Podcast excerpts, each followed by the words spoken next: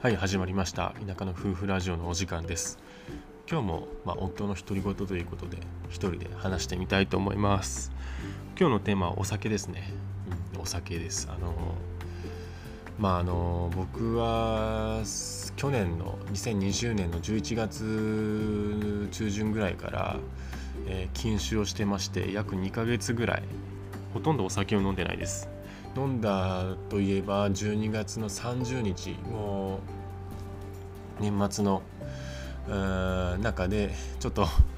もう年末気分で1日飲んだ日がありましたけどまあその日もビール2本ぐらい飲みましたかね。まあただそれ以外はあの基本的には飲んでないですねこの2ヶ月ぐらい。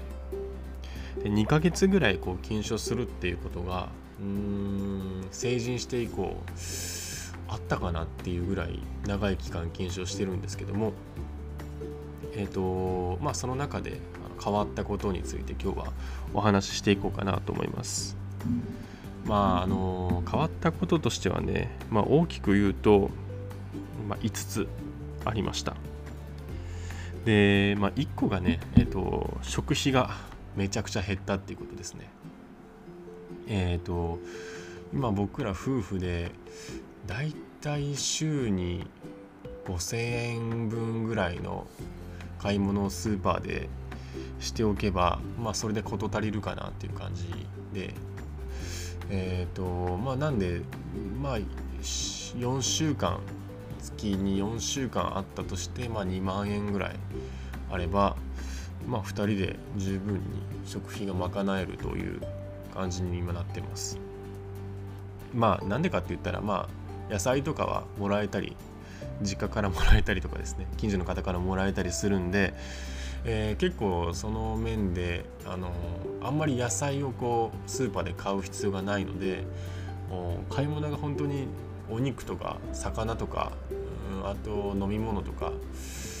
うん、なんかその辺を買っとけば全然生きていけるっていうので、まあ、あとお米もねもらってるんで、まあ、本当にこうスーパーで買うものっていうのが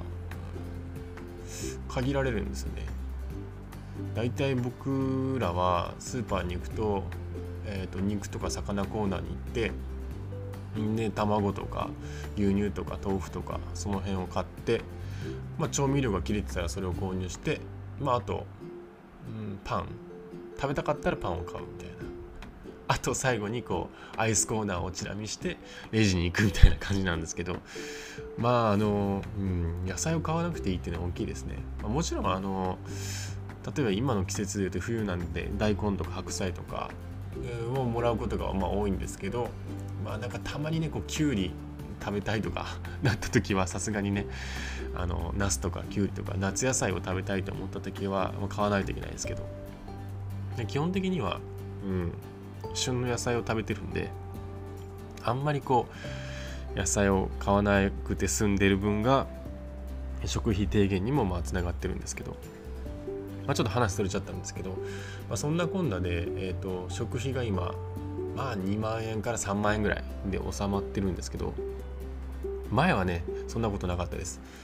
夫婦で飲んでた時は、うん、晩酌を毎日してたんでやっぱ1人23本ずつぐらいビールを飲んじゃうと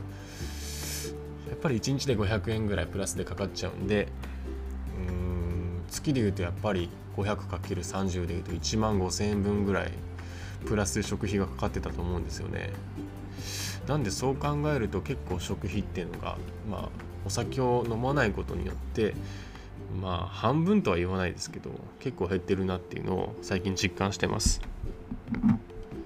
夫婦で共有の財布を持ってるんですけどまあ月の初めに3万ぐらい、えー、その財布に下ろして入れとくんですけど、まあ、大体それで事足りるかなっていう感じですね。ということで1つ目はね食費が減ったっていうことなんですけどで2個目がおつまみをね食べなくなったんですね。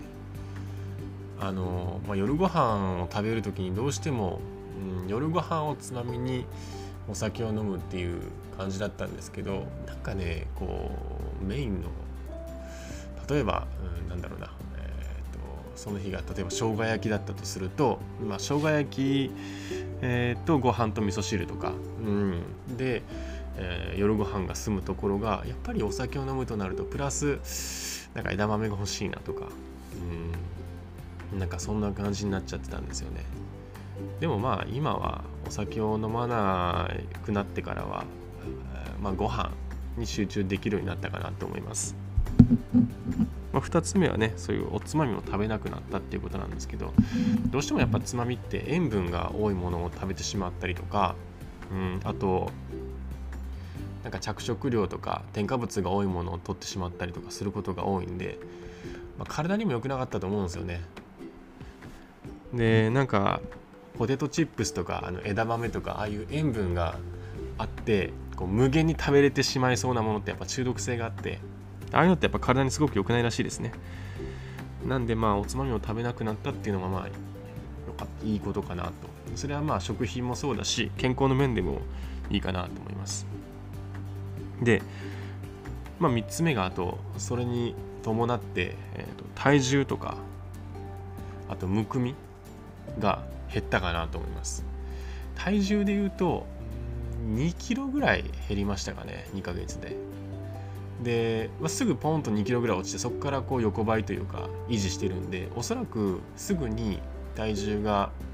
落ちて、えー、効果が出て、まあ、そこから先はこう適正体重を保ってるのかなと思ってるんですけど、まあ、体重っていうのはあのやっぱり2キロぐらい落ちましたしそれ以上にこうむくみが減ったんでなんていうかこう体重以上にちょっと痩せてるように見られるようになりましたね。妻にも言われるんで、あのー、ちょっと痩せて見えるねみたいなお酒やめてからでやっぱりそれは体重だけじゃなくてそのむくみが減ったことによるものがなのかなと思いますねやっぱり塩分つまみを食べない分塩分を取る機会が減ったんで塩分1日の、まあ、塩分が減ったのとあとお酒を飲まなくなったのと、まあ、2つの要因でむくみが減ったのかなと思ってますね。で、えっと、4つ目が夜の時間も有効活用できるようになったということですね。え、っとどうしても夕方6時とか7時とかからご飯を食べながらお酒を飲んでしまうとそれ以降の8時9時10時のこう時間の使い方っていうのがやっぱりこうどうしても、効率が落ちるというかあんまり有効的に使えないかなっていうふうに思います。っぱりご飯食べた後お風呂入ってちょっとまたパソコンを眺めながら次の日の予定を立てるとか本を読むとか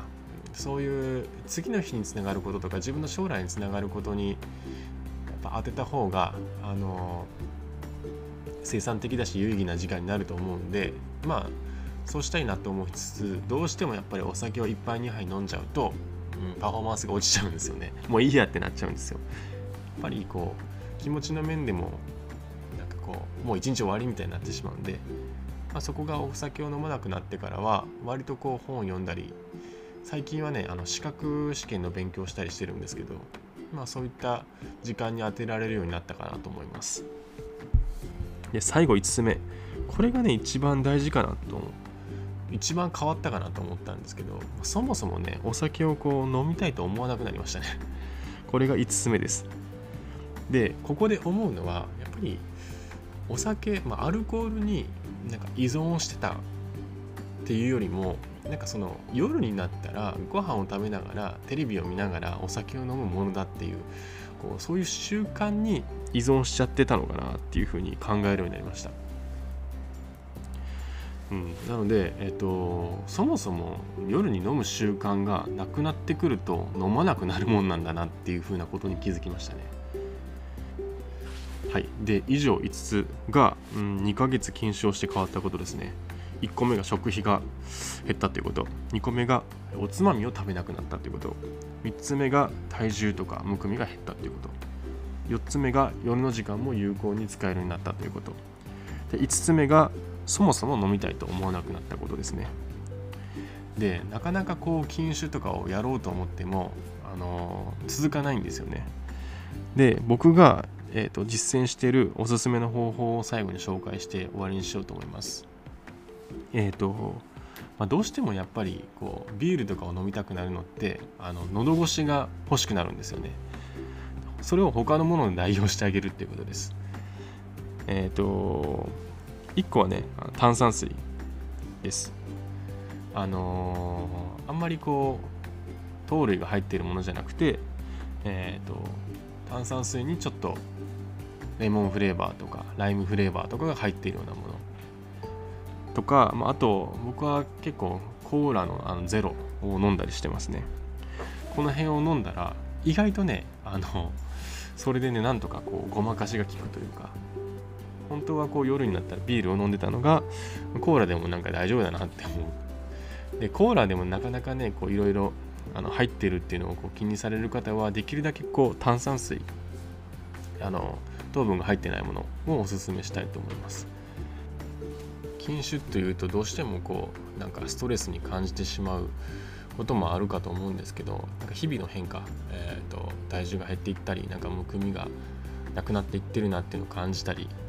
あと食費がねこう減っていってるとかそういうのが数値で分かると楽しいしなんかちょっとずつあの研修がしたいと思ってる人はちょっとずつそうやって自分の変化とかあの食費の変化とかそういうのを楽しみながらあのやっていくと意外とするとできるものかもしれません。ということで今日は2ヶ月ほど研修してみて変わったことというテーマでお送りしました。まあ、研修をねちょっとしてみようかなとか思ってる人は参考にしてみてください。炭酸水とかで代用すると意外といけちゃうんでもしよかったら今日から実践してみたら楽しいかもしれないです。ということで、えー、また次回の放送でお会いしましょう。バイバイ。